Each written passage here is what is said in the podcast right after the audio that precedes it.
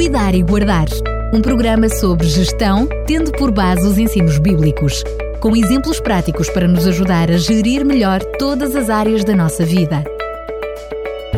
Cuidar e Guardar. Voltamos a estar na sua companhia para lhe trazer mais um Cuidar e Guardar. Ainda temos alguns programas nesta série que falamos, é verdade, sobre um tema que não é tão, tão, tão agradável, eu diria tão habitual, mas que é necessário, que é a questão do sofrimento. E hoje vamos abrir o leque para algo já mais animado, que é o consolo no sofrimento. Quem nos vai trazer isto mais uma vez é Fernando Ferreira, que começa por cumprimentar Fernando Ferreira. Bem-vindo! Muito obrigado. É um prazer estar mais uma vez com vocês e com todos os nossos ouvintes. Escolheu como tema as questões do sofrimento. Será então possível encontrar consolação no sofrimento? É possível? Essa é, é, uma boa pergunta e que merece efetivamente uma, uma resposta que não é assim tão simples, mas com alguma complexidade. Eh, nós podíamos perguntar, e pondo-nos no lugar de alguém que vai consolar alguém, como reage quando está diante de uma pessoa desconsolada? O que queremos dizer quando usamos o termo desconsolado? Significa triste, desgostosa, cheia de pena, mas o quadro pode ser ainda mais grave. Por vezes deparamos com pessoas inconsoláveis, a quem não se consegue consolar ou aliviar o sofrimento.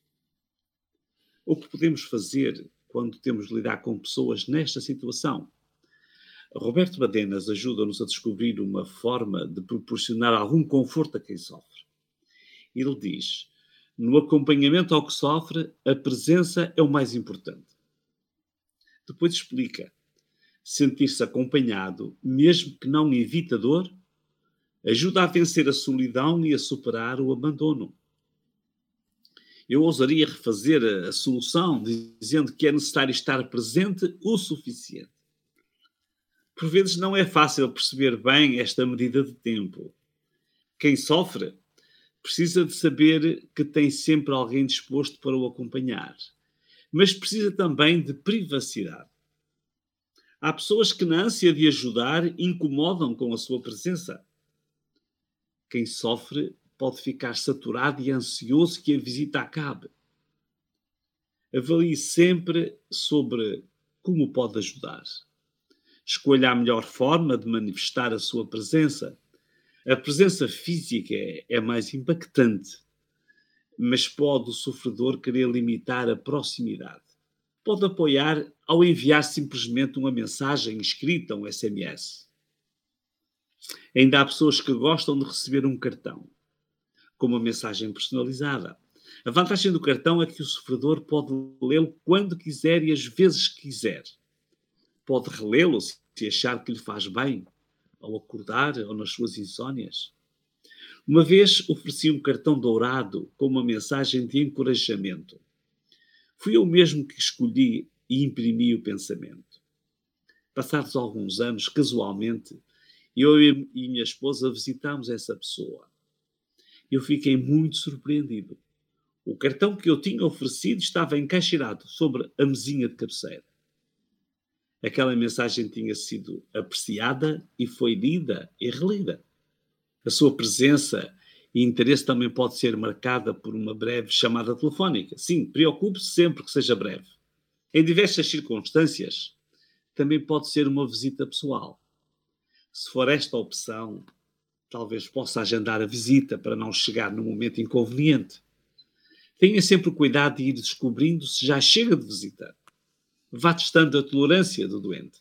Algumas perguntas ajudarão a sondar a oportunidade e a utilidade da presença pode dizer: Estava ansioso por estar contigo.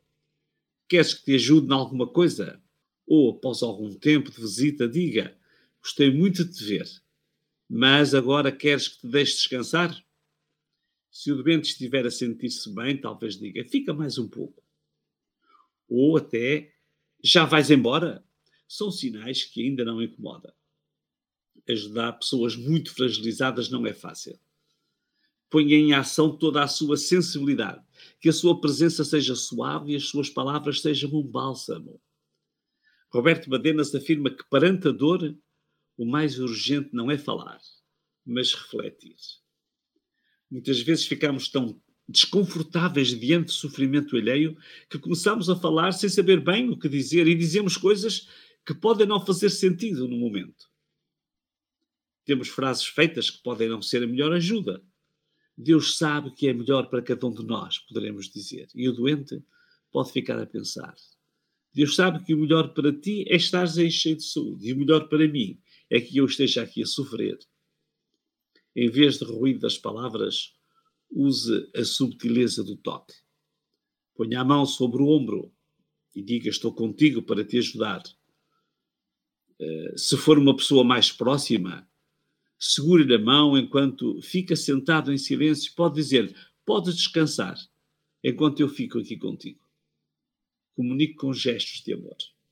Se é crente, ore em silêncio para que Deus alivie o sofrimento. Na cultura bíblica, descobrimos que a presença era uma manifestação muito ansiada para amenizar o sofrimento. Num dos salmos mais conhecidos, que é o Salmo 23, a importância da presença é referida para ajudar a passar o momento mais dramático. Dizia o salmista: Mesmo quando andar pelo escuro desfiladeiro da morte, não terei medo, porque tu estás comigo. O autor descreve numa linguagem poética o momento mais desafiante da existência humana, que é o derradeiro momento da vida. Ele descreve como sendo o escuro desfiladeiro da morte mas acrescenta: não terei medo. E expõe a razão para vencer o medo. Não é por ser forte, não é por desvalorizar a importância do momento, mas porque tu estás comigo.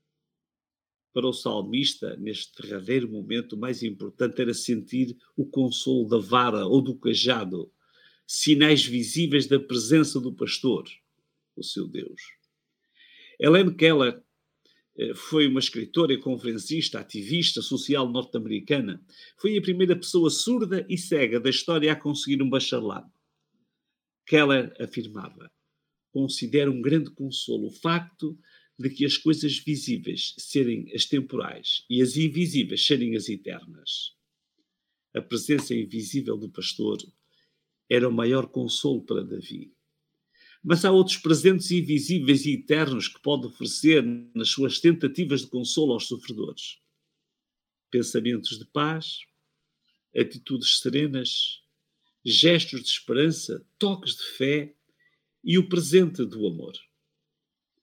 Eh, uma das formas que otimiza a presença para consolar o quem sofre é a manifestação do amor. Já viu uma criança quando cai e se magoa no joelho? Pode estar muita gente à sua volta. Até pode estar uma enfermeira com um penso já pronto para aplicar. Mas se a mãe estiver por perto, ela corre para os braços da mãe. Embora sinta as dores e o sangue que corre assinale bem a ferida, o colo e os afagos maternos são a sua prioridade. Alivia-lhe o imenso a dor, que, sendo física, também carece de uma cura emocional. Vitor Hugo dizia: que a vida é uma flor da qual o amor é o mel. Que ideia poética! Unte as chagas e os corações em sofrimento com o bálsamo do amor. Já dizia Paulo, escritor cristão do primeiro século: se eu pudesse falar em qualquer língua que há em toda a terra e no céu, e no entanto não amasse os outros, eu estaria só fazendo barulho. É frequente que, ao chegar a um serviço hospitalar ou uma enfermaria, encontre o aviso silêncio. Quando precisar de consolar alguém inconsolável, não precisa dizer muita coisa, só aumentaria o barulho. Experimente o silêncio e ofereça gestos de amor e de esperança. Isto é, cuidar e guardar. Fantástico, Fronte Freira, mais uma vez. E hum, sabemos que não é este o programa que fecha esta série, ainda temos mais dois pela frente. Uhum. Já pode desvendar aquilo que queremos falar na próxima semana? O próximo programa é sobre o silêncio no sofrimento. Iremos, portanto, continuar o raciocínio. Fernando Ferreira, mais uma vez, muito obrigado e até lá, se Deus quiser. Até lá e um abraço para todos quantos nos ouvem. Cuidar e Guardar um programa sobre gestão, tendo por base os ensinos bíblicos, com exemplos práticos para nos ajudar a gerir melhor todas as áreas da nossa vida. Cuidar e guardar